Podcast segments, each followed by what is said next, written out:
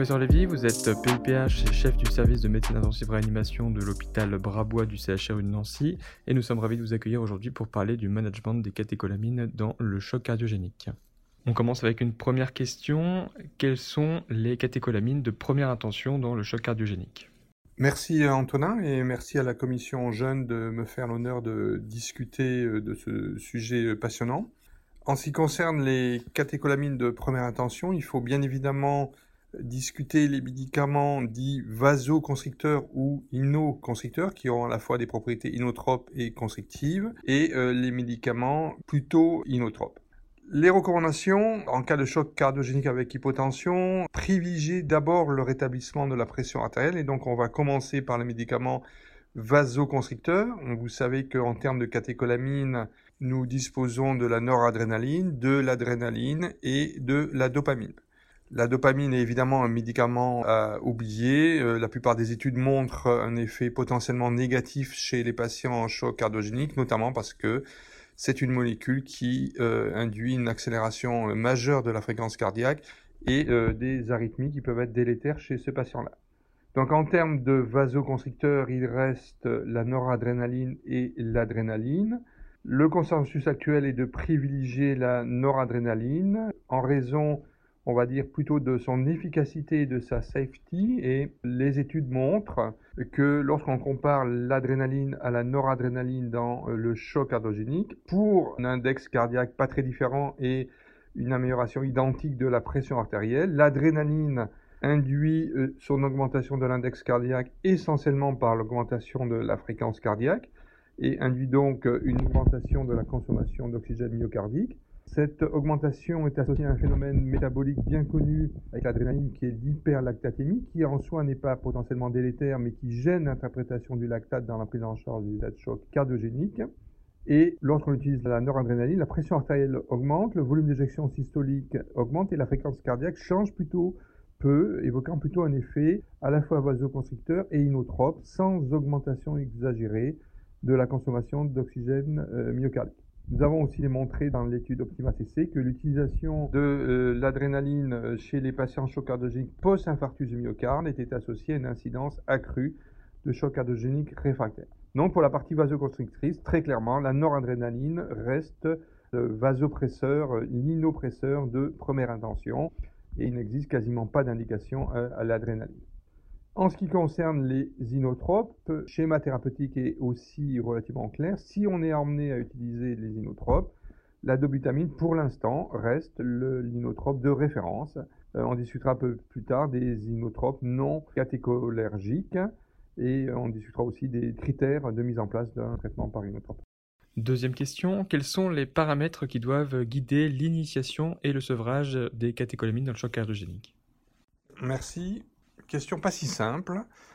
Premièrement, en ce qui concerne les inoppresseurs que l'on met en première intention, la noradrénaline, bien évidemment bah, la correction de la pression artérielle, bien qu'il n'y ait pas d'études spécifiques consacrées à l'objectif de pression artérielle dans le choc cardiogénique, en général, on essaye d'obtenir une pression entre 65 et 70 mm de mercure, de façon à ne pas augmenter de façon excessive la euh, post-charge myocardique.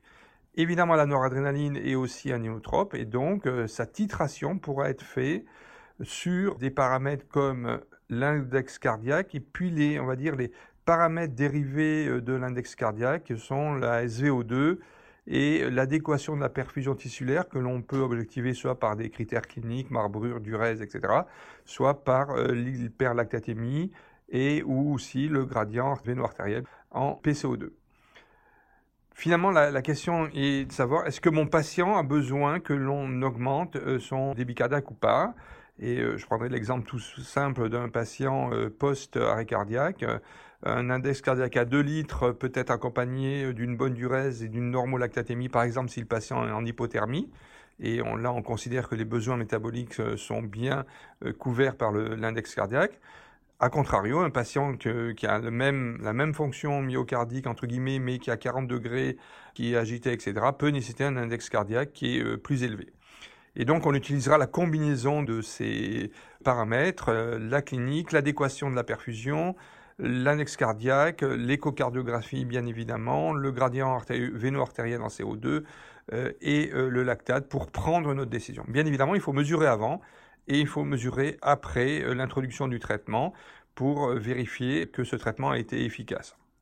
Et enfin, dernière question, quelle est la place des inotropes non catécholaminergiques Merci. En termes d'inotropes non catécholaminergiques, nous avons essentiellement à notre disposition les inhibiteurs de la phosphodiestérase et le lévocimendant. Ils ont tous les deux la particularité d'agir en post-récepteur, c'est-à-dire qu'ils ne sont pas sensibles à la désensibilisation et qui peuvent donc être utilisés soit si les patients ont un agoniste bêta-adrénergique depuis longtemps, ou soit chez les patients traités par bêta-bloquants, par exemple, ce qui est important puisque un grand nombre de patients en choc cardiogénique ont des traitements bêta-bloquants pour leur insuffisance cardiaque euh, au préalable.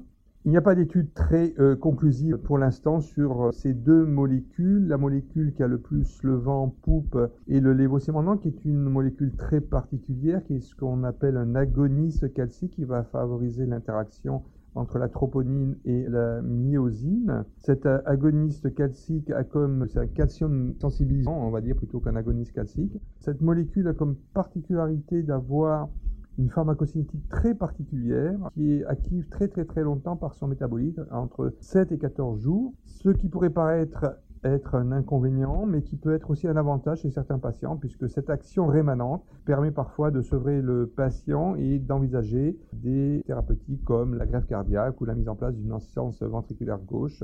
Et donc cette propriété de longue demi-vie finalement devient un avantage. C'est bien un inodilatateur, c'est donc un médicament potentiellement va faire baisser la pression artérielle et donc il faut faire attention à ce paramètre particulier et on peut être emmené à remonter la noradrénaline. Pas d'études à l'heure actuelle, molécule beaucoup utilisée dans le sevrage de l'ECMO véno-artériel, une étude un PHRC euh, dirigée par l'Incombe bientôt commencer et je suis l'investigateur principal d'une étude française multicentrique qui va aussi évaluer la place du lévocimendant versus le traitement classique dans le choc cardiogénique. Compte tenu des circonstances Covid, cette étude n'a pas encore pu commencer mais j'espère qu'elle commencera bientôt. Donc, seconde intention euh, pour le lévocimendant. Peut-être première intention pour certaines pathologies comme les intoxications au bêta-bloquant ou le syndrome de Takotsubo et aussi le sevrage de l'ECMO euh, véno-artériel. Merci professeur Lévy d'avoir accepté de répondre à nos questions.